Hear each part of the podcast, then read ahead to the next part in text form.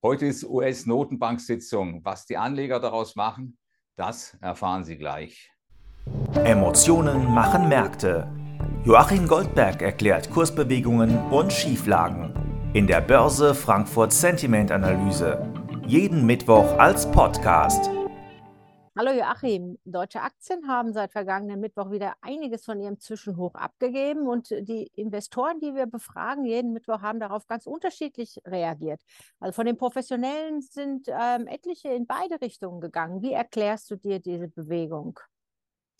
Nun, in der Tat ist es so, es ist äh, fast schon auffällig, äh, wenn man zum Beispiel das vergangene Wochenende betrachtet, was dort an schlechter Stimmung gemessen worden ist andernorts äh, da kann man dann bei uns sagen, ist eigentlich alles noch relativ in Ordnung. Tatsächlich ist unser Börse Frankfurt Sentiment Index gerade mal um zwei Punkte bei den institutionellen Investoren runtergegangen auf einen neuen Stand von minus 18. Das ist also nicht viel. Die Polarisierung zwischen Bullen und Bären, die ist deutlich gestiegen. Bei den äh, Bären haben wir einen etwas deutlicheren Zuwachs bekommen und äh, letztlich ist äh, das neutral gestimmte Lager.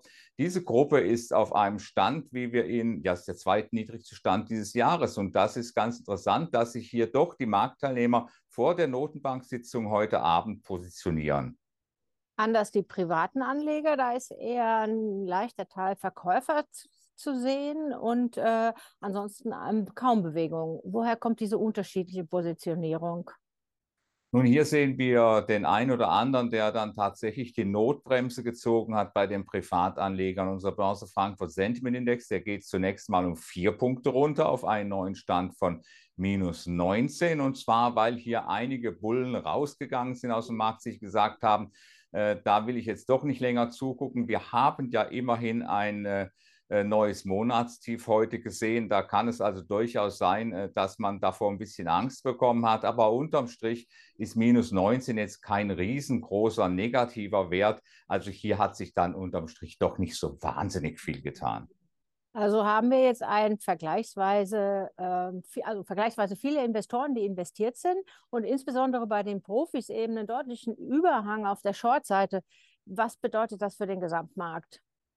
Nun, Edda, der Überhang, er ist mir nicht deutlich genug. Also wenn das jetzt so ein Extremwert gewesen wäre, ja, sagen wir mal nicht äh, minus 18 bei den institutionellen Investoren, sondern minus 40 oder minus 45, dann hätte ich gesagt, das ist so extrem, dass man sich eigentlich Sorgen machen muss, dass die Pessimisten nicht mehr zu ihrem Geld kommen. Aber es ist Verhalten und es ist Verhalten natürlich, weil wir heute auf der einen Seite die Sitzung der Notenbank haben, der US-Notenbank. Äh, äh, die ist wegweisend. Auf der anderen Seite haben wir natürlich auch noch das Jahrestief nicht unterlaufen. Und das ist natürlich äh, für so einen richtigen Bären, der Short geht, ist natürlich die Frage, soll ich hier, bevor das Jahrestief gebrochen ist, das ist äh, um 12.391 mhm. Punkte, das ist bereits zweimal getestet worden, soll ich hier eigentlich noch Short gehen oder gehe ich dann doch lieber mal ja, so spekulativ auf die Long-Seite, versuche vielleicht ein, zwei Prozent nach oben mitzunehmen, kurzfristig spekulativ.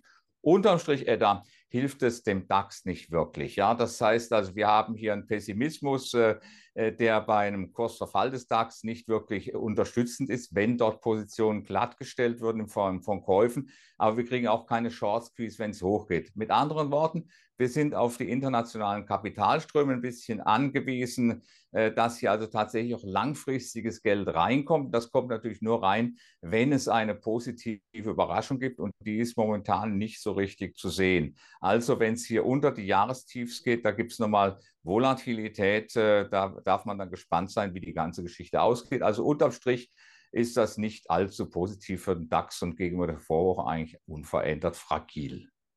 Danke dir für deine Einschätzung. Gerne. Die Börse Frankfurt Sentiment Analyse. Jeden Mittwoch als Podcast. Zum Abonnieren fast überall, wo es Podcasts gibt.